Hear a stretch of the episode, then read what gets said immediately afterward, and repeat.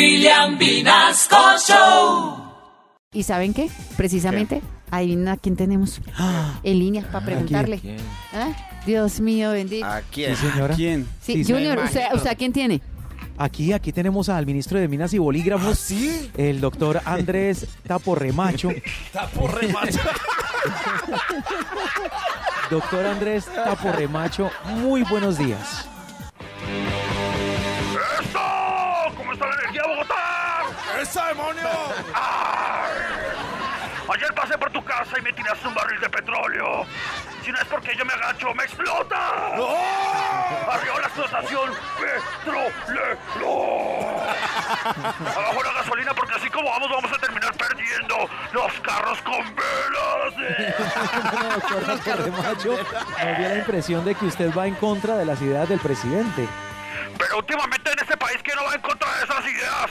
No ve que hasta en Brasil dejaron de darle pecho y le dieron la espalda. Oiga, doctor, pero eso, eso quiere decir que ahora usted está como, como cambiando. Claro que sí, yo antes era metrallero, ahora soy petrolero. Uy, que brote el oro negro como lo comí. Que lo desentierren para verlo caminar por entre nosotros. Eh, querido ministro, pero ¿a usted no le da miedo lo que pueda decir su jefe, el presidente Petro? Vea, parcero, yo lo único que le tengo miedo, ¿sabes qué es? ¿Qué? ¿A qué? Acercarme la cara con la misma parte de la toalla con la que me sequé los nalgas. Ministro Taporremacho, ¿usted está dispuesto a sostenerse en este proyecto de explotación? ¿Le llegue el agua a donde le llegue? ¡Claro que sí! Venga, la verdad no mucho. A mí, sí, me- a mí sí me da miedo que me vayan a echar de este puesto.